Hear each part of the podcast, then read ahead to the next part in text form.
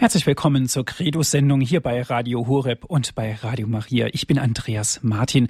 Schön, liebe Zuhörer, dass wir jetzt wieder die gute Stunde gemeinsam verbringen dürfen. Heute mit dem Thema die Verehrung der seligen Jungfrau in der Kirche. Liebe Zuhörer, am 21. November 1964 wurde von den Konzilsvätern die dogmatische Konstitution Lumen Gentium des Zweiten Vatikanischen Konzils über die Kirche verabschiedet und von Papst Paul VI. promulgiert. Ein Kapitel befasst sich ausschließlich mit Maria der Gottesmutter. Und wir betrachten hier in der Credo-Sendung jeweils die wichtigen Aussagen und Abschnitte dazu. Und heute geht es um die Verehrung der seligen Jungfrau in der Kirche. Und zu Gast ist bei uns heute Herr Pater Lukas Temme. Er ist Passionistenpater in München. Ich darf Sie ganz herzlich begrüßen, Pater Lukas. Ja, guten Abend. Pater Lukas, Marienverehrung. Was ist das Besondere an Marienverehrung im Gegensatz zu manchen anderen Heiligen? Ich glaube, ähm, Maria nimmt dort eine gewisse Sonderposition ein, sag ich mal. Die steht zwischen der Dreifaltigkeit und den Heiligen. Ich denke, das liegt in der, in der Sache begründet, dass zunächst einmal nur Märtyrer in der Kirche, in der frühen Kirche verehrt wurden als Heilige und später die Bekenner, die dazu kamen. Und dass sich Maria anfänglich sehr schwer in diese beiden Gruppen sage ich mal, einsortieren lässt. Dass Maria nochmal eine ganz andere Qualität von Heiligkeit hat. Während bei den Heiligen sich ähm, die Heiligkeit auf, ich sage mal, auf Leistung beschränkt, die Hingabe des Lebens, die, das Leben der Tugenden, so ist Maria doch in, schon in ihrer Persönlichkeit ihrer Leibhaftigkeit heilig, da sie als einzigster Mensch auch von der Erbschuld befreit geblieben ist. Ja. Mhm. Ich denke, das hebt sie nochmal ein ganzes Stück heraus. Ja, es ist auch in der Hierarchie natürlich auch zu sehen. Klar, sie ist die Mutter Jesu. Natürlich. Ja. ja, das ist die Besonderheit. Ja, wunderbar. Herr Pater Lukas, im Artikel 66, Lumen Gentium, da geht es ganz deutlich um die Verehrung der Gottesmutter. Mhm. Darf ich Sie bitten, uns diesen Artikel mhm. vorzulesen? Maria wird durch Gottes Gnade nach Christus, aber vor allen Engeln und Menschen erhöht. Mit Recht, da sie ja die heilige Mutter Gottes ist und in den Mysterien Christi einbezogen war. Von der Kirche in einem Kult eigener Art geehrt. Schon seit ältester Zeit wird die selige Jungfrau unter dem Titel der Gottesgebärerin verehrt, unter deren Schutz die Gläubigen in allen Gefahren und Nöten bitten Zuflucht nehmen. Vor allem seit der Synode von Ephesus ist die Verehrung des Gottesvolkes gegenüber Maria wunderbar gewachsen in Verehrung und Liebe, in Anrufung und Nachahmung, gemäß ihren eigenen prophetischen Worten, Selig werden mich preisen alle Geschlechter, da mir Großes getan hat, der da mächtig ist. Dieser Kult, wie er immer in der Kirche bestand, ist zwar durchaus einzigartig, unterscheidet sich aber wesentlich vom Kult der Anbetung, der dem menschgewordenen Wort gleich wie dem Vater und dem Heiligen Geist dargebracht wird. Und er fördert diesen gar sehr. Die verschiedenen Formen der Verehrung der Gottesmutter, die die Kirche im Rahmen der Zeiten und Orte und je nach Eigenart und Veranlagung der Gläubigen anerkannt hat,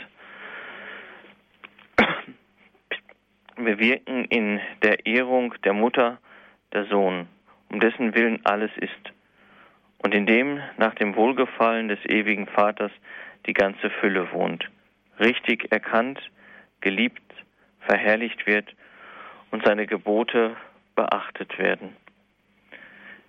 Ich denke, hier stellt das Konzil zunächst einmal fest, dass es bei der Verehrung der Gottesmutter um eine besondere Form geht. Diese ist nicht zu vergleichen mit der Anrufung der Engel und Heiligen, sondern steht, wie wir eben schon gesagt haben, herausgehoben darüber. Der Grund dafür ist, dass Maria in ganz besonderer Weise in das Heilsgeschehen und noch mehr in das Erlösungsgeschehen ihres Sohnes verwoben ist. Ohne sie wäre es nicht denkbar. Es wäre nicht vorstellbar, hätte Maria damals bei der Verkündigung Nein gesagt. Das ist mir vielleicht alles zu unsicher. Ist das nicht für uns heute Abend ein Grund, uns zu fragen, wie verfügbar wir eigentlich für den Willen Gottes sind? Ist er der meinige oder hat der Wille Gottes gefälligst der meinige zu sein? Und die Verehrung der Gottesmutter ist auf gar keinen Fall zu verwechseln mit der Anbetung, die nur und ausschließlich der heiligsten Dreifaltigkeit zukommt. Es gibt keine Anbetung Mariens. Allerdings dürfen wir uns jetzt auch nicht so einfach, es so, so einfach machen und sagen, Maria ist halt die etwas bessere Heilige als die anderen. Ich denke, damit würden wir der Rolle Mariens nicht gerecht werden. Wir können ihre Würde nicht allein von den anderen Heiligen her ableiten. Diese sind entweder Märtyrer oder Bekenner. Sicherlich ist Maria auch in gewisser Hinsicht beides aber nicht dem klassischen Sinne nach. Hier ist vielleicht auch ein Grund zu finden, warum Marienverehrung nicht gleich nach ihrer Himmelfahrt eingesetzt hat, sondern erst viel später. Aber es wäre genauso falsch zu sagen, es hätte in den frühen Jahren der Kirche überhaupt keine Verehrung der Gottesmutter gegeben. Ansatzweise ist sie schon da. Wenn man zum Beispiel an Ignatius von Antiochien denkt, der Maria in einem sehr in einer sehr rühmenden Sprache die Mutter des Heiles nennt. Die Verehrung der Gottesmutter ist nicht so sehr bestimmt von bestimmten heroischen Tugenden, die sie sicher auch gelebt hat oder vom Martyrium, welches sie erlitten hat, obwohl sie unter dem Kreuz ein Martyrium erlitten hat, sondern in Maria kommt eine leiblich-geistige sowie eine gnadenhafte Einheit mit Jesus Christus zustande. Sie nimmt neben Jesus eine der großen Standpunkte bei der Erlösung ein. Und dies macht sie von allen anderen Heiligen unterschiedlich. Mhm. Herr Pater Lukas, Dankeschön bis hierhin. Mhm. Ein paar Fragen sind mir aufgekommen und zwar ganz zu Anfang haben Sie uns ja den Artikel vorgelesen und darin steht, dass Sie als den Titel trägt und als Gottesgebärerin verehrt wird. Ich denke, der Begriff Gottesgebärerin müssten wir noch etwas erläutern. Ja, dass durch, durch ihr, durch, durch sie Jesus, Jesus Fleisch angenommen hat, also das göttliche Wort Mensch geworden ist, ja. Mhm. Dass sie, wir könnten sagen, ähm, dem, dem göttlichen Wort die fleischliche Hülle gegeben hat, ja. Mhm. Dass durch sie Jesus zur Welt kam. Das heißt also, dass Gott somit auf die Erde gekommen ist. Mhm. Sie ist sozusagen die Pforte, durch, der Gott, durch die Gott auf die Erde kommt, um das Werk der Erlösung zu vollbringen, ja. Mhm. Deswegen denke ich, ist es, ist dieses Ja nicht zu unterschätzen, was sie spricht. Ja. Ja fundamental, mhm. grundsätzlich für unseren kompletten Glauben, für unsere gesamte Spiritualität auch. Ne? Mhm. Auf jeden Fall. Und dieser Begriff wird ja dann erst einige Jahrhunderte später von den Konzilien festgelegt. Und ab dann setzt auch nachweisbar die Marienverehrung ein, sogar sprunghaft. Mhm. Ja. Und was war vorher gewesen? Vorher war sie, so wie ich eben gesagt habe, ähm, ansatzweise zu erkennen, eine Wertschätzung Mariens auf jeden Fall, aber nicht die Verehrung in dem Maß, wie wir sie heute kennen. Ja, sie ist geschätzt worden als eine, soll ich das mal sagen, als eine herausragende Persönlichkeit, als die Mutter Gottes, aber nicht als die große Fürsprecherin, ja, als die, ähm, als die Heilige, mhm. ja die sie dann wird. Das, das sagt Ignatius von Antiochien zum Beispiel sehr, der sie rühmt als das, ja, als das Heil, der, als die Mutter des Heiles, wobei sich das schon wieder mehr auf Christus bezieht. Ne? Das Heil steht für Christus. Sie ist die Mutter. Ja, ähm, es ist wie gesagt nur eine ansatzweise Verehrung oder Wertschätzung da. Ja, und wie Sie auch gesagt haben, es ist also keine Anbetung mhm. Marias. Ja, das, da vertun sich viele heute mit, die dann uns Katholiken immer wieder die Anbetung Mariens vorwerfen. Ja, das sind zwei Paar Schuhe. Maria wird verehrt und um ihre Fürbitte angerufen, aber nicht angebetet. Die Anbetung kommt ganz allein der heiligsten Dreifaltigkeit zu, niemanden sonst. Mhm. Und die Fürbitte, sie bringt unsere Bitten zu Jesus. Ja, sie, sie verstärkt nochmal unsere Bitte, ja. Mhm. Sie bringt sie ganz nah, könnte man sagen, im göttlichen Herzen, ja. Als die Mutter hat sie natürlich die Möglichkeit, ich sage mal bildlich gesprochen, möglichst intensiv und möglichst nah an den Herrn heranzukommen. Ja, klar. Die Verehrung der seligen Jungfrau in der Kirche, liebe Zuhörer, das ist heute unser Thema in der Credo-Sendung hier bei Radio Horeb. Und wir sind im Gespräch mit Herrn Pater Lukas Temme aus München.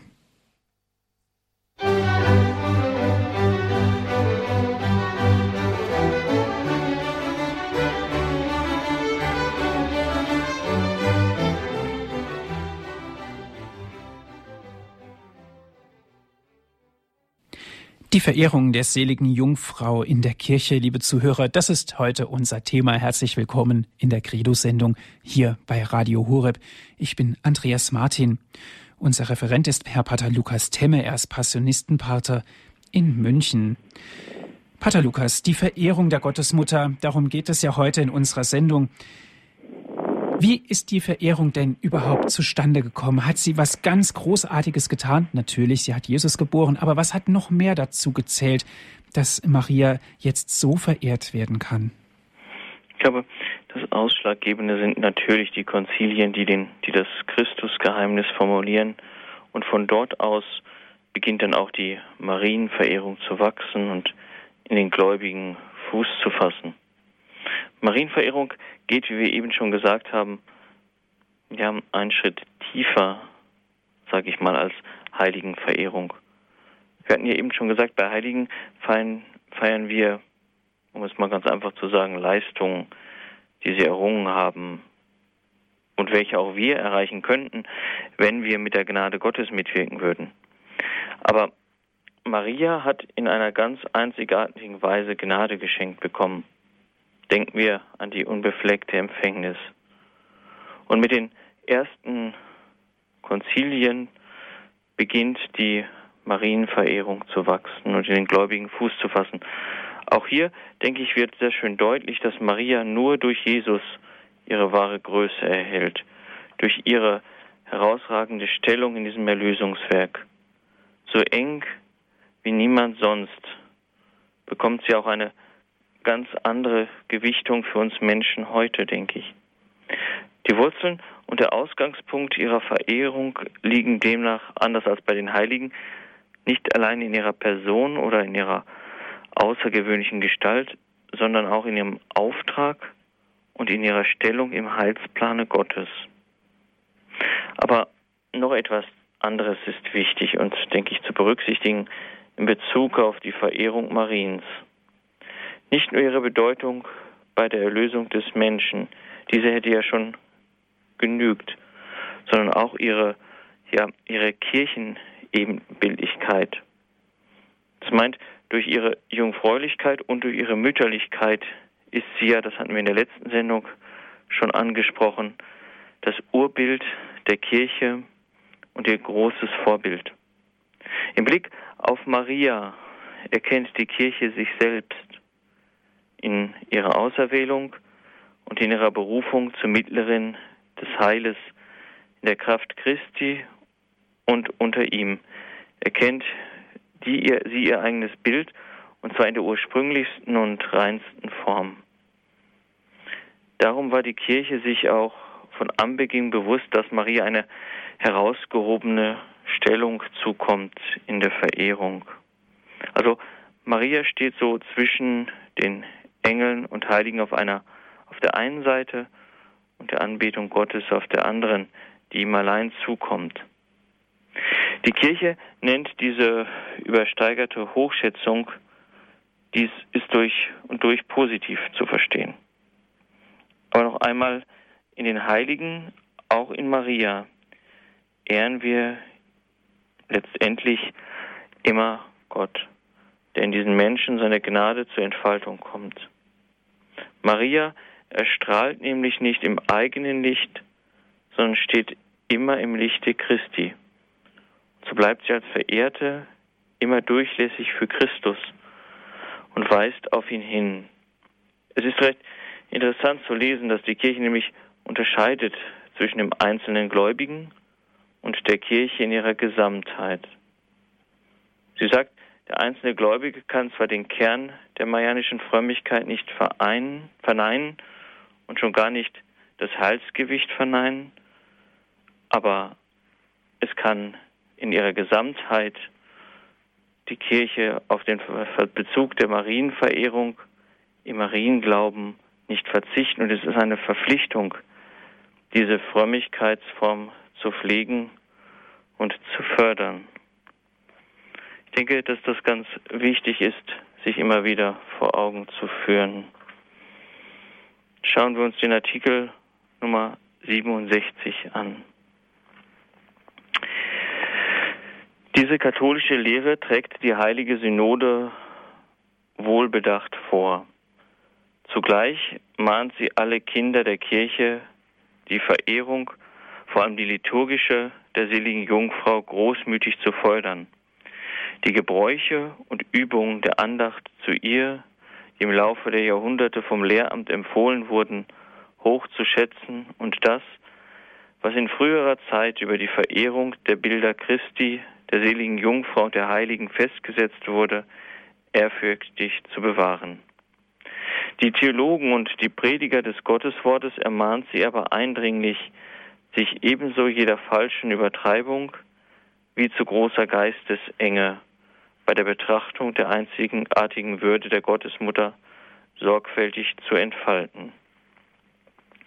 Unter der Führung des Lehramtes sollen sie in der Pflege des Studiums der Heiligen Schrift, der heiligen Väter und Kirchenlehrer und der kirchlichen Liturgie die Aufgaben und Privilegien der seligen Jungfrau recht beleuchten, die sich immer auf Christus beziehen, den Ursprung aller Wahrheit, Heiligkeit und Frömmigkeit. Sorgfältig sollen sie vermeiden, was in Wort, Schrift oder Tat die getrennten Brüder oder jemand anders bezüglich der wahren Lehre der Kirche in Irrtum führen könnte. Die Gläubigen aber sollen eingedenk sein, dass die wahre Andacht weder in unfruchtbarem und vorübergehendem Gefühl noch in irgendwelcher Leichtgläubigkeit besteht, sondern aus dem wahren Glauben hervorgeht, durch den wir zur Anerkennung der Erhabenheit der Gottesmutter geführt und zur kindlichen Liebe zu unserer Mutter und zur Nachahmung ihrer Tugenden angetrieben werden. Ich denke, hier geht das Konzil auf die Wichtigkeit ein in der Tradition Lehramtes, in der Tradition der Kirche, die Marienfrömmigkeit zu üben und sie zu fördern. Die Theologen werden ermahnt, sich dem Studium der Verehrung der Gottesmutter anheimzugeben und immer wieder von neuem sich in den Texten der Heiligen Schrift, in den Kirchenvätern, in den Dokumenten der Kirche, der Konzilien, der Lehrschreiben der Päpste immer wieder neu zu versenken. Denn nur etwas was wir kennen, können wir auch verehren, können wir auch würdig annehmen und deren Verehrung verbreitern. Ich denke, es ist nur allzu logisch, dass es die wahre Andacht braucht, um in kindlicher Liebe zur Mutter zu entbrennen, um aus dieser Liebe heraus dann auch ihre Tugenden, die uns Maria in ihrem Leben als Vorbild hinterlassen hat, auch zu leben. Doch was können wir tun, um unsere Marienfrömmigkeit fruchtbar werden zu lassen? Es wäre, finde ich, schon ein wichtiges Zeichen, wenn die Kirche in ihrer Gesamtheit die Feste der Gottesmutter feiert und die Gläubigen ihnen in ihrem Alltag auch einen Platz geben würden. Ich stelle immer wieder fest, wie bedeutungslos für viele Katholiken Feste wie zum Beispiel die Heimsuchung Mariens oder das Hochfest der unbefleckten Empfängnis ist. Aber wie bei Gott selbst, so gilt es auch in Bezug auf Maria, dass wir es einfach immer wieder üben, einüben müssen, damit wir in der Liebe zu ihr wachsen können. Es lohnt sich immer, wie übrigens mit all unseren Glaubenswahrheiten, sie sich immer neu anzuschauen. Ich meine, man sollte sich ruhig mal einen Text von einem Kirchenvater oder einem Kirchenlehrer oder einem anderen Heiligen vornehmen, der über Maria geschrieben hat, ihn intensiv zu studieren, von der Heiligen Schrift ganz zu schweigen. Man kann auch ein päpstliches Lehrschreiben hinzunehmen. Gerade die Päpste der Neuzeit haben in Bezug auf Maria viel geschrieben. Zum Beispiel Papst Paul VI. 1966 mit Christi Matri oder Redemptoris Mater vom seligen Papst Johannes Paul II. 1987. Es lohnt sich immer wieder mal ein Lehrschreiben zur Hand zu nehmen und einfach einige Seiten darin zu lesen. Natürlich braucht es dafür etwas Mut. Hinzu kommt natürlich, dass man sich Maria im Gebet vertraut machen muss, dass sie wirklich zu unserer Mutter werden kann. Und ich denke, wir kennen alle die Gebetsformen, die uns die Kirche vorgibt. Das Rosenkranzgebet, der Engel des Herrn, den wir dreimal täglich beten sollten, wenn wir den Angulus läuten hören. Oder gerade die Marienmonate, die uns durch das Jahr begleiten, Mai und Oktober. Diese können zu einer wichtigen Stütze werden.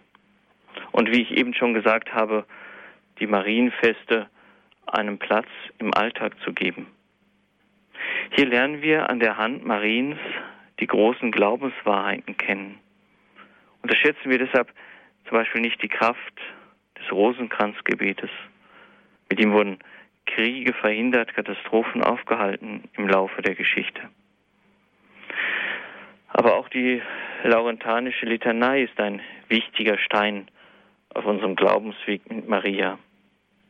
Hier rufen wir sie unter ihrem Titel an und lernen gleichzeitig Maria immer besser kennen.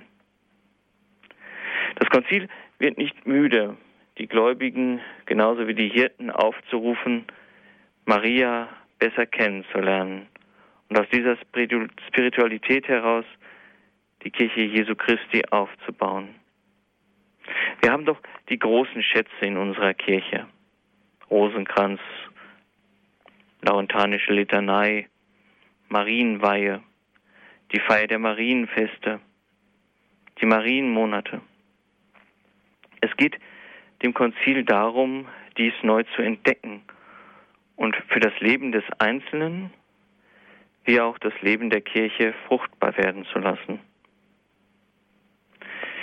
Nun folgt im Anschluss dieses Kapitels ein kleiner fünfter Abschnitt, der die Abhandlung über Maria dann beendet und eigentlich nochmal vervollkommnet.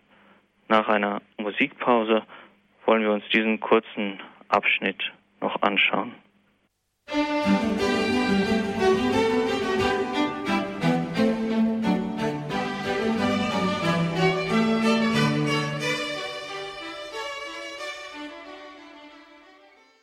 haben eingeschaltet in der Credo-Sendung hier bei Radio Horeb. Mein Name ist Andreas Martin.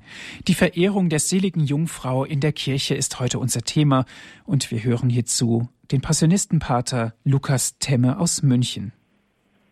Mhm. Wir schauen uns nun diesen kleinen fünften Abschnitt an, der diese Abhandlung über Maria beendet oder eigentlich vervollkommnet. Der ist überschrieben mit Maria als Zeichen der sicheren Hoffnung und des Trostes für das wandernde Gottesvolk. Wir finden in diesem Abschnitt das Ende einer, ich sage mal, kleinen Mariologie, welche uns das Konzil vorlegt. Schauen wir uns Artikel 68 mal kurz an.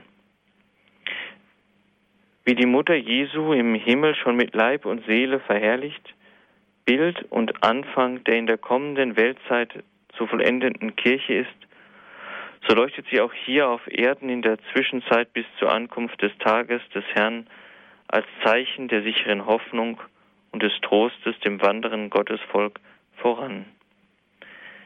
In diesem recht kurzen Abschnitt wird den Menschen Maria als das Zeichen der Vollendung vor Augen gestellt. Im Blicken auf die schon vollendete Gottesmutter kann der gläubige Christ Kraft und Trost finden auf seinem Weg durch die Mühsal des Lebens. Maria hat das, was uns verheißen ist, bereits erreicht und geht uns als Zeichen der Zuversicht und des Trostes voran. Sie ist der Morgenstern, der nicht nur die Erlösung des Menschen durch Gott ankündigt, sondern auch die endgültige Vollendung des Menschen vorauszeigt. Trotzdem, dass sie bereits in der Anschauung Gottes ist, bleibt sie uns verbunden als unsere Schwester im Glauben und als unsere Mutter. Als Schwester ist sie mit uns auf dem Weg in der Kirche und in der Welt. Aber als Mutter tritt sie mit ihrer Fürsprache am Throne Gottes für die Brüder und Schwestern Jesu ein. Es kann uns also Quelle des Trostes und der Kraft sein, wenn wir uns immer wieder einmal bewusst machen, dass es in Maria schon einen Menschen gibt, der vollkommen, also mit Leib und Seele, in der Anschauung Gottes ist. Wir können hier wunderbar erkennen, dass das Mittlertum Mariens über Krippe und Kreuz hinausgeht. Nachdem sie verklärt bei Christus ist, ist mit ihr die Kirche ja wie mit ihrer Spitze bereits in die Welt der Vollendung eingeragt. Sie ragt also quasi, ich denke, wir kennen dieses Bild alle vom Kirchturm, der in den Himmel ragt. So könnten wir Marie, uns Maria vorstellen als Gipfel der Kirche, die bereits in den Himmel, in die Ewigkeit hineinragt. In diesem Hineinragen in die Vollendung trägt sie gleichsam die Kirche und die ganze Menschheit vor Christus und er wirkt ihr damit die Gnaden, die die pilgernde Kirche für ihren Weg durch diese Zeit braucht. In der Fürbitte und der Vermittlung der Gnade bestätigt sie quasi ihre geistige Mutterschaft gegenüber den Gläubigen. Wir betrachten Maria in der Herrlichkeit, weil sie, wir haben es schon öfters gesagt, Bild und Unterpfand dessen ist, was eines Tages der ganzen Kirche verheißen ist. Doch welchen Platz nehmen wir in den Gedanken Mariens ein? Hat sie uns vielleicht vergessen, seit sie in der Ewigkeit Gottes ist? Nein, auf gar keinen Fall. Sie erfüllt das Bild, welches im Alten Testament zum Beispiel durch Esther schon vorgezeichnet ist, die als Königin ihr Volk auch nicht vergisst. Sie tritt als Fürsprecherin des Volkes ein, so auch Maria. Sie tritt als Fürsprecherin des Gottesvolkes ein. Und wir dürfen darauf vertrauen, dass Maria unsere Sorgen und Nöte kennt und uns mit ihrer Fürsprache zur Seite springt. Doch wie können wir dies eigentlich begründen? Eigentlich ganz einfach mit den Evangelien zum Beispiel. Denken Sie doch einfach mal an das Johannesevangelium. Kommt Ihnen da keine Stelle in den Sinn? Sie haben keinen Wein mehr. Was er euch sagt, das tut. Maria ist in diesem Evangelium von der Hochzeit zu Kanaa sozusagen die vermittelnde Instanz. Aber ich habe noch ein anderes biblisches Bild für Maria gefunden, was ich recht bedenkenswert finde. Die Rolle Mariens dem pilgernden Gottesvolk gegenüber könnte mit jener leuchtenden Wolkensäule verglichen werden, die den Israeliten auf ihrem Weg ins gelobte Land bei Tag ein tröstliches Zeichen der Gegenwart Gottes war und ihnen in der Nacht das nötige Licht spendete, sodass sie auch in der Dunkelheit weiterziehen konnten. Trifft das nicht wunderbar gerade auf unsere heutige Zeit zu? Ich denke, es kommt nicht von ungefähr, dass wir an den Marienwallfahrtsorten die großen Aufbrüche unserer Zeit finden. Maria zieht Menschen an und leuchtet ihnen in den Dunkelheiten ihres Lebens hin zu ihrem Sohn Jesus. Aber so wie der Mond das Licht von der Sonne bekommt und es nur, ja, nur wieder strahlt, so ist es mit Maria. Sie strahlt das Licht der Gottheit ihres Sohnes wieder. Sie ist ganz durchlässig für das Licht Christi. Dadurch wird der Weg der Gnade, welchen wir gehen sollen, erhellt und wir können ihn voller Vertrauen eben an der Hand Mariens gehen. Dazu möchte uns dieser 68. Artikel hinführen. Artikel Nummer 69, der letzte Artikel, schreibt Folgendes. Dieser heiligen Synode bereitet es große Freude und Trost, dass auch unter den getrennten Brüdern solche nicht fehlen, die der Mutter des Herrn und Erlösers die gebührende Ehre erweisen. Dies besonders unter den Orientalen, die sich zur Verehrung der allzeit jungfräulichen Gottesmutter mit glühendem Eifer und andächtiger Gesinnung vereinen. Alle Christgläubigen mögen inständig zur Mutter Gottes und Mutter der Menschen flehen, dass sie den Anfängen der Kirche mit dem Gebet zur Seite stand, auch jetzt im Himmel, über alle Seligen und Engel erhöht, in Gemeinschaft mit allen Heiligen bei ihrem Sohn Fürbitte einlege. Bis alle Völkerfamilien mögen sie den christlichen Ehrennamen tragen oder ihren Erlöser noch nicht kennen, in Friede und Eintracht glückselig zu einem Gottesvolk versammelt werden, zur Ehre der heiligsten und ungeteilten Dreifaltigkeit. Soweit das Konzil. In diesem letzten Artikel werden zunächst einmal die Kirchen und kirchlichen Gemeinschaften gelobt, welche in gleicher, enger Beziehung zu Maria stehen wie wir. Besonders werden da natürlich die orientalischen Kirchen erwähnt. Das Konzil vertraut darauf, dass Maria wie zu Beginn der Kirchengeschichte, so auch in unseren Tagen die Geschicke der Kirche mit ihrem Gebet begleitet und Fürsprache bei Gott einlegt. Das Konzil hat ein hochgestecktes Ziel, bis alle Völkerfamilien Jesu Christi als ihren Erlöser erkannt haben und angenommen haben.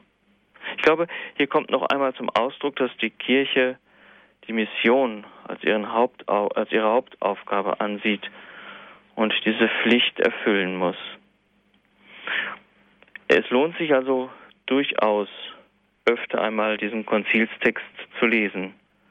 Gerade das Kapitel über die Gottesmutter und im Gebet zu bedenken. Hier wird uns, denke ich, sehr schön die wird uns sehr schön Maria, ihre Tugenden, ihre Bestimmung und die Beziehung zu uns, ihren Kindern, vor Augen gestellt und abgeklärt.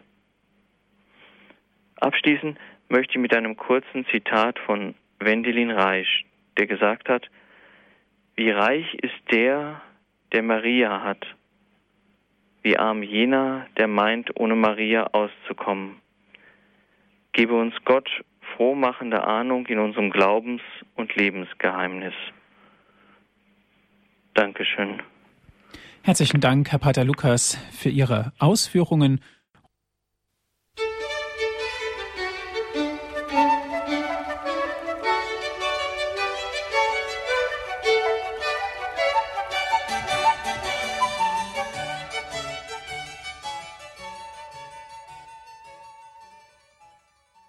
Die Verehrung der seligen Jungfrau in der Kirche, liebe Zuhörer, ist heute unser Thema in der Credo-Sendung hier bei Radio Horeb. Und dazu sind wir verbunden mit Herrn Pater Lukas Temme. Er ist Passionistenpater in München. Liebe Zuhörer, ich lade Sie ein, wenn Sie mitsprechen wollen. Wie verehren Sie Maria? Wir freuen uns, wenn wir mit Ihnen ins Gespräch kommen. Herr Pater Lukas, eine erste Anruferin habe ich in der Leitung. Es ist Schwester Blandine und sie ist aus dem Säkularinstitut in Leutersdorf. Das ist eine marianische Gemeinschaft. Guten Abend, Schwester. Muss ich am Apparat bleiben? Ja, Sie also, weil, also ich bin äh, Schwester Blandin Köhl und ich bin äh, in einem Säkularinstitut ähm, in, in Leutersdorf und bin aber jetzt äh, im Altenheim St. Ludwig. Das, das Schloss hier, das gehört auch dem Leutersdorf. Und ich bin aber jetzt die, die noch am letzten leben. Die, die anderen Schwestern sind schon in der Ewigkeit.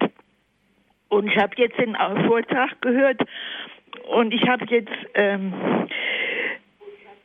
auch die vier Bücher schon von der Schwester Maria Agreda gelesen. Und da ist viel von Maria drin, dass die Vorfahren schon vorbereitet wurden auf dieses äh, Ereignis und geheiligt worden sind. Also Anna und Joachim und Desses.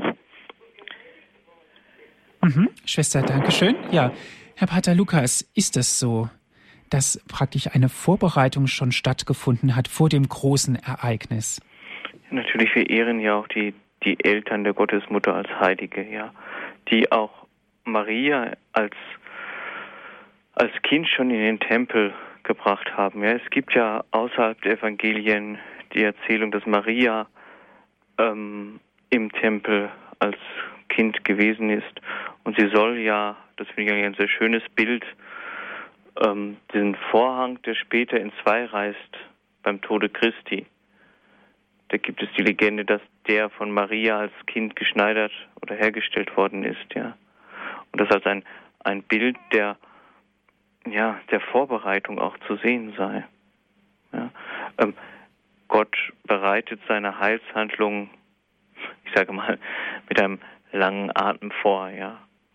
Also in den, in den Eltern der Gottesmutter auf jeden Fall schon sichtbar, ich sage mal, wohin der Weg geht. Mhm. Ja. Ja, danke schön, Schwester Blandine, für Ihren Anruf. Guten Abend nach Leutersdorf. Herr Pater Lukas, wenn wir jetzt mal auf die Marienverehrung schauen, jetzt und heute, gibt es viele Ausnahmen, die das bestätigen, was eigentlich schlicht und einfach ja fast schon gang und gäbe ist, nämlich Maria wird nicht ernst genommen, die Verehrung tritt in den Hintergrund. Mhm. Woran liegt das? Ähm, ich glaube einfach, dass, dass sich viele Menschen überhaupt nicht mehr bewusst sind, ja, was uns Gott da in Maria an die Hand gegeben hat, ja. Ähm, es ist einfach, ja, es ist einfach der leichteste Weg, ja, gerettet zu werden. Den leichtesten Weg, sich von der Gottesmutter führen zu lassen, ja. Sie mhm. lebt uns alle Tugenden vor, ja. Sie gibt uns das an die Hand, was wir brauchen, um den Weg unserer Berufung zu gehen, hin zu ihm. Ich glaube, das sind, das sind heute, ja, viele tun Marienverehrung als nicht mehr zeitgemäß, als, ich sage mal, als kitschig ab, ja. Und das ist es gerade nicht. Es ist eine ganz große Chance, ja, für unser Glaubensleben. Wenn man jetzt mal in den Religionsunterricht hineinschaut, in die Stundenpläne mancher Schulen, da taucht im Religionsunterricht Maria überhaupt gar nicht mehr auf. Muss da nicht auch von Seiten der Kirche vielleicht was geändert werden oder von den Verantwortlichen, damit sie dort am grünen Holz wieder Einzug hält? Ja, und ich finde es, ich finde es manchmal erschreckend, dass viele, ich merke das bei den Taufen ja zum Beispiel immer wieder, dass viele das Ave Maria nicht mehr können. Ja, das ist ja eigentlich eines unserer Grundgebete. Man hat vielleicht auch immer wieder ja aus einer falschen Rücksichtnahme auf die Ökumene darauf verzichtet, Maria die Bedeutung zukommen zu lassen, die eigentlich gebührt. Mhm. Ja. Und wir müssen wieder ganz, ich sage mal, ganz klein anfangen und das so, wie Sie gesagt haben, in den Schulen hinein, ne? in die Kommunionvorbereitung hinein. Maria muss als die Mutter Christi, als unsere Mutter einfach wieder ihren Platz bekommen. Ja. Wir müssen vielleicht auch wieder den Mut haben, von Maria zu reden, ja, sie hineinzutragen in unseren Alltag. Ja, ich sehe da eine ganz große Chance, zum Beispiel im Angelus drin, den zu beten. Ja, ich meine, die Glocke mahnt uns dreimal am Tag. Wer macht das heute noch? Mhm. Ja, wer nimmt sich die Zeit dazu? Oft ist es natürlich auch schwierig für Menschen, die natürlich. wirklich eingespannt sind im Beruf. Ja, mhm.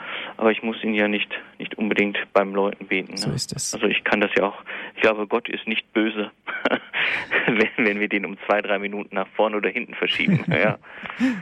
Ganz ja. sicherlich, ja. Und vor allen Dingen, dass Maria auch verwurzelt ist in den mhm. Familien, das ist doch auch so wichtig.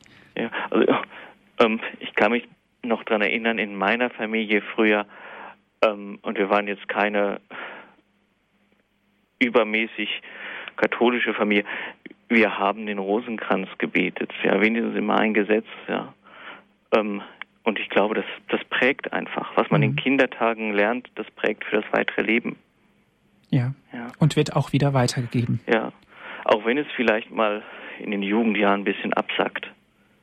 Aber wenn Maria den Platz in den Herzen der Menschen hat, ich denke, dass sie, dass sie auch drin bleiben wird. Mhm. Liebe Zuhörer, ich lade Sie ein, anzurufen, wenn Sie mitsprechen wollen. 089 517 008 008, das ist unsere Telefonnummer. Und wenn Sie von außerhalb Deutschlands anrufen, 0049 vorab wählen, dann weiter mit der 89 517 008 008. Es geht um die selige Jungfrau Maria, und es geht um die heilige Jungfrau Maria, um die Verehrung in der Kirche.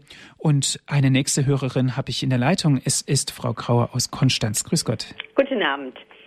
Äh, ja, ich möchte einfach äh, sagen, wie mir die Mutter Gottes, ähm, ich komme aus einer Familie, wo nicht so viel äh, gebetet wurde und ich einfach so, äh, Größe und Allmacht Gottes, da hilft mir die Maria, die Mutter Gottes, die äh, auch den Jesus von klein auf ähm, behütet und äh, getröstet hat und auch äh, wenn, ich die, wenn mir die Majestät, die Allmacht Gottes zu groß ist, dann äh, gibt es schöne Lied, Mutter Gottes nehme ich an der Hand, für mich zu Jesus. Und das ist für mich so dieses Bild die Mutter Gottes macht nichts anderes, äh, als uns zu Jesus zu führen. Und ich bin vor vielen Jahren dann so wirklich ähm, geführt worden, nicht von Menschen, sondern wirklich von der Gnade des Heiligen Geistes zum Goldenen Buch. Ähm, äh, und da hat er dann auch das äh, so schön, Ludwig Maria von Grignon, das hingeführt, diese Hinführung zu Jesus. Er hat es in ganz, ganz wunderbaren Bildern einfach klar gemacht, dass die Mutter Gottes ähm, einem einfach hilft, zu Jesus zu führen und, und einem die Kraft gibt äh, und einfach die vertraut ist. Und ich äh, beobachte das auch in der Kirche in den Gotteshäusern, wenn man da sitzt und die Leute gehen schnurstracks zur Mutter Gottes und äh, alle möglichen Menschen zünden bei ihr eine Kerze an. Also Jesus, der Tabernakel, ist oft total uninteressant die Mutter Gottes hier, entweder als Pieta oder eben einfach äh, als Mutter Gottes. Wenn sie die Leute, dann merkt man genau, sie wollen einfach jemand haben, äh, wo sie ihr Herz ausschütten können. Und das finde ich sehr, sehr, sehr schön. Und das wollte ich einfach dazu sagen. Mhm, Dankeschön. Und vergelt's Gott noch für Ihren wunderbaren Vortrag. Gut, alles Gute und gute Zeit. Dankeschön. Ihnen Adieu. auch. Adieu. Also, das kann ich eigentlich nur bestätigen. Ähm, in den Erfahrungen, die ich in der Krankenhausseelsorge gemacht habe, was oft so ja, dass Maria für die Patienten greifbarer war, sage ich mal, ja. Also ich habe leicht den Zugang, wenn ich mit den Patienten beten wollte, zu den marianischen Gebeten bekommen als als zu den anderen, ja. Ähm, vielleicht hat die Anruferin ja den Nagel auch auf den Kopf getroffen, wenn wir sagen, ähm, für manche ist ist Gott zu majestätisch, ja. Mhm ähm, da ist der Maria so die, die Einstiegspforte, ja. Ist Maria die, die Hinführung, das hat Frau Grauer auch sehr schön gesagt, mhm. sie nimmt den Mensch an die Hand und genau. führt sie zu Jesus. Tolles Bild. Ja, und ähm, damit sind wir eigentlich schon wieder beim nächsten Problem unserer Zeit vielleicht, ähm, dass sich die Menschen von heute schwer führen lassen. Ja. Ja. Ähm, wir haben halt heute alle unseren eigenen Dickkopf, sage ich. Ja, und da dann der Mutter zu vertrauen, sich von der Mutter führen zu lassen, das ist vielleicht in unseren Tagen etwas schwieriger, als es vor 100 Jahren oder so war. Mhm. Ja. Ist es denn nicht das Problem, eben das Vertrauen, es wird so viel durchdacht, es wird so viel gerechnet, mhm. berechnet, geht das, geht das nicht und so weiter. Aber das Vertrauen rückt doch dadurch komplett in den Hintergrund. Ja, und ähm, ich glaube, wir müssen einfach mal wieder mit dem Herzen denken, wenn man es so will, ja. ähm, wir wollen alles wissen, wie es, wie es ist. Mein Gott, aber vieles wird uns in der Ewigkeit erst gesagt, wie mhm. es sein wird. Ja. ähm, und da den Mut aufzubringen und zu sagen, ähm, ich vertraue dieser Mutter jetzt. Ja. Eine Mutter weiß immer, was das Beste für, ihr Kind ist oder für ihre Kinder ist. Und sich ja von der Mutter, auch wenn es, wenn es vielleicht schwer fällt, führen zu lassen. Ich glaube, das müssen wir wieder neu lernen. Mhm. Ja. Herr Pater Lukas, eine nächste Hörerin habe ich in der Leitung, Frau Huber aus der Nähe von Altötting. Guten Abend. Guten Abend beisammen. Ich möchte eine kleine Geschichte erzählen von mir. Als ich ungefähr acht Jahre alt war, das war, habe ich in der Schulbibliothek damals, ich bin Jahrgang 1942, habe ich äh, die Bücher, ein Buch über Fatima gelesen. Und in dem Bauernhaus, in dem wir gewohnt haben, waren im ersten Stock eine Lourdesgrotte. Und ich habe so gerne, wenn da Fliegen rumgelegen sind oder mal Spinnweben, dass ich dann das immer sauber gemacht habe als Kind. Und habe so Freude dran gehabt. Ich habe auch in der Kapelle mir einen Eimer mitgenommen und, und einen Besen und habe die Kapelle, die weiter weg gestanden ist vom Haus, das war so eine Feldkapelle, habe ich die sauber gemacht und habe Blumen gepflückt und in so Dosen von, von, von ein, Eingemachten habe ich dann äh, die Blumen reingestellt. Es hat ja mhm. damals fast nichts gegeben. Und dann bin ich mal von der Schule heimgekommen und da hat meine Uroma gesagt, Stell dir vor, heute war in den Nachrichten, dass die Mutter Gottes erschienen ist in Deutschland. Das war für mich so ein Schlag. Ja, wenn die heute noch erscheint, habe ich mir gedacht, dann ist das alles wahr, was ich über Fatima und Lourdes gehört habe. Und das war für mich seitdem der Zeit, die ganze Religion war für mich dann alles richtig und alles wahr und ich bin auch nie mehr davon abgekommen. Das war meine Geschichte. Mhm. Dankeschön, Frau Huber. Alles Gute für Sie. Ihnen auch. Vielen Dank. Gerne. Wiederhören. Auf Wiederhören. Ja, unbedingt auf der Suche nach Wunder sein. Ist das der richtige Weg, Herr Pater? Nein, also ich denke, die Wunder, die Wunder werden sich zeigen, wenn wir uns führen lassen. Ja, ähm, sicherlich gibt es Wunder in unserem Glauben. Ja, und es ist auch wichtig daran zu glauben, dass es sie gibt aber es ist doch das Außergewöhnliche. Mhm. Ich glaube, ähm, Maria muss den Platz in unserem Alltag haben. Ja? Sie muss, wie wir jetzt schon so oft gesagt haben, sie muss die Mutter des Glaubens, die Mutter Jesu, unsere Mutter im Alltag sein, und zwar in den ganz alltäglichen Dingen. Ja? Mhm. Und für mich, das habe ich eben schon mal gesagt, für mich ist, ist es immer so, ja, tut es immer ein bisschen weh, sage ich mal so, ähm, dass wir, dass die Marienfeiertage abhanden kommen zum Beispiel, ja. Ähm, dass viele Menschen zum Beispiel mit dem Fest der unbefleckten Empfängnis nichts mehr anfangen können. Hm. Ja. Und, und ich glaube, das sind Ansatzpunkte, wo wir als Kirche überlegen müssen, wie kann es uns gelingen, solche Punkte, die ja diese heiligen Feiern sind, in das Leben der Menschen wieder hineinzubekommen. Dass sie präsent sind. Ja. Dass man weiß, was am 8. Dezember gefeiert wird. Mhm. Ja. Ähm, und ich glaube, da hatte dann, ja, da hat die Gottesmutter auch eine Angriffsfläche wieder bei den Menschen, ja. Ähm, wenn ich auf meine Marienfrömmigkeit schaue, liegt es wahrscheinlich auch daran, dass es immer Menschen gegeben hat in meinem Leben, die marianisch waren ja, für die es etwas total Normales war, ähm, Maria um ihre Fürsprache zu bitten. Ja, und ähm, das muss uns aber vorgelebt werden. Mhm. Ja, und da sind wir, glaube ich, alle aufgerufen, uns ähm, zu engagieren, es der jüngeren Generation vorzuleben. Mhm.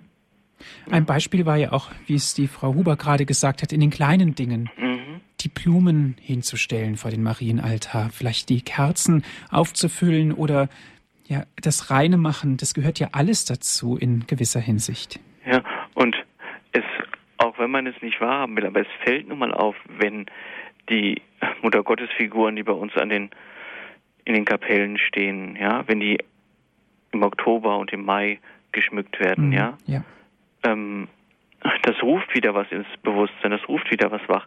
Das sind diese Kleinigkeiten, von denen Sie gesprochen haben, und die sind enorm wichtig. Ja, ja. Ja, in dem kleinen Ding ganz groß werden. Ich glaube, das müssen wir lernen. Das müssen wir wieder Ja. lernen, denke Ja. ich, ja. Mhm. Ja, für Wunder ist jemand anders zuständig.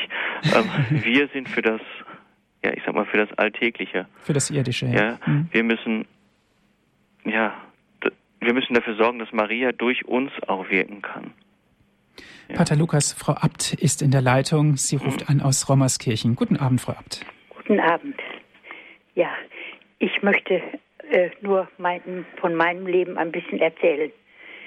Ich bin äh, in einer Familie aufgewachsen, wo jeden Abend das Familiengebet, das Abendgebet, d- den Engel des Herrn und was noch alles vor und nach dem Essen gebetet wurde, von klein auf. Und das hat mich so geprägt. Äh, der, Im Oktober war der Rosenkranz dann, im Mai die Maiandacht nach dem Essen, weil wir dann alle abends zusammen waren.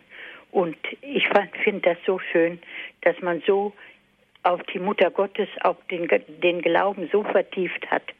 Ich denke, das ist das Problem ist, dass heute in den Familien nicht mehr gebetet wird Mhm. Und dass man da gar keine Beziehung bekommen kann. Und dann bin ich später, bin ich dann auf die marianische Priesterbewegung gestoßen und da hat mich jemand eingeladen, komm doch mit, das interessiert dich bestimmt auch.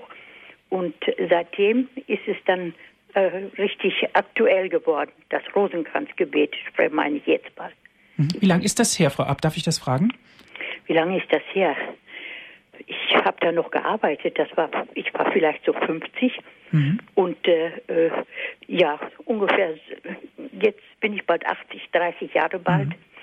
Und da haben wir uns jede Woche getroffen seitdem und haben den Rosenkranz gebetet. Und auch dem, aus dem blauen Buch dann noch immer einen Artikel vorgelesen und dann darüber gesprochen. Ich weiß nicht, ob Sie das kennen. Mhm. Frau Abt, wie wichtig ist für Sie das Rosenkranzgebet? Sehr. Ich, äh, ob Sie es mir glauben oder nicht, ich will hier nicht, aber ich bete schon einige Rosenkränze jeden Tag, Mhm. wann immer ich Zeit habe oder nachts, wenn ich nicht schlafen kann. Ja, Das ist für mich dann mein Leben geworden. ja. Dankeschön, Frau Abt. War sehr interessant. Alles Gute für Sie. Ja, danke. Bitte. Auf Wiederhören. Ja, Pater Lukas, das Rosenkranzgebet kennen und schätzen, wertschätzen gelernt. Das wird uns hier nochmal deutlich gesagt von der Frau Abt. Hat auch was natürlich mit Marienfrömmigkeit zu tun, was aber vielen Menschen auch vorenthalten wird, das Rosenkranzgebet. Ähm, sicherlich braucht es etwas Übung, um hineinzukommen in dieses Rosenkranzgebet, ja. Aber es ist eigentlich ganz einfach, ja. Also, ähm, ich hatte am Anfang meines Lebens auch genug Probleme mit dem Rosenkranzgebet, aber einmal ins Herz geschlossen, klappt's, ja. Mhm. Und man merkt einfach, man merkt einfach die Gnade, die dadurch kommt, ja. Dass, ja, dass durch dieses, ja, Maria ist, dass uns Maria durch diese Gebetsschnur nochmal viel besser ziehen kann zu ihrem Sohn, ja, uns fühlen lassen kann, ja. Ähm, Rosenkranzgebet ist, glaube ich, eine ganz große Gnade, die uns da geschenkt ist. Wir sollten wir viel mehr nutzen. Ja, Herr Pater Lukas, Dankeschön bis hierhin. Die Sendezeit ist nun am Ende. Dankeschön, dass Sie sich die Zeit genommen bitte. haben. Liebe Zuhörer, Dankeschön auch an Sie. Es war sehr interessant, dass Sie angerufen haben, Ihre aus Ihrem Leben erzählt haben, aus der Marienfrömmigkeit.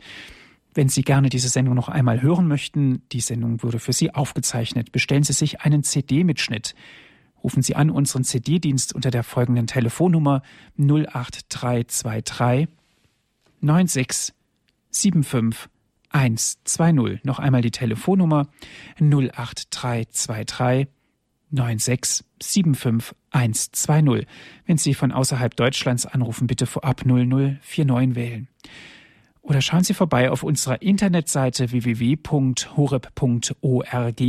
Dort gibt es die Sendung zum Herunterladen auf Ihren Computer www.horeb.org. Alle, Dienst, alle diese Dienste sind kostenlos von uns für Sie. Radio Horeb ist spendenfinanziert. Herr Pater Lukas, darf ich Sie zum Abschluss um den Segen bitten. Mhm. Der Herr sei mit euch. Und mit deinem Geiste. Es segne euch auf die Fürsprache der seligsten Jungfrau Maria, der allmächtige Gott, der Vater und der Sohn und der Heilige Geist. Amen. Amen. Gelobt sie Jesus und Maria. In Ewigkeit. Amen. Auf Wiederhören sagt Andreas Martin.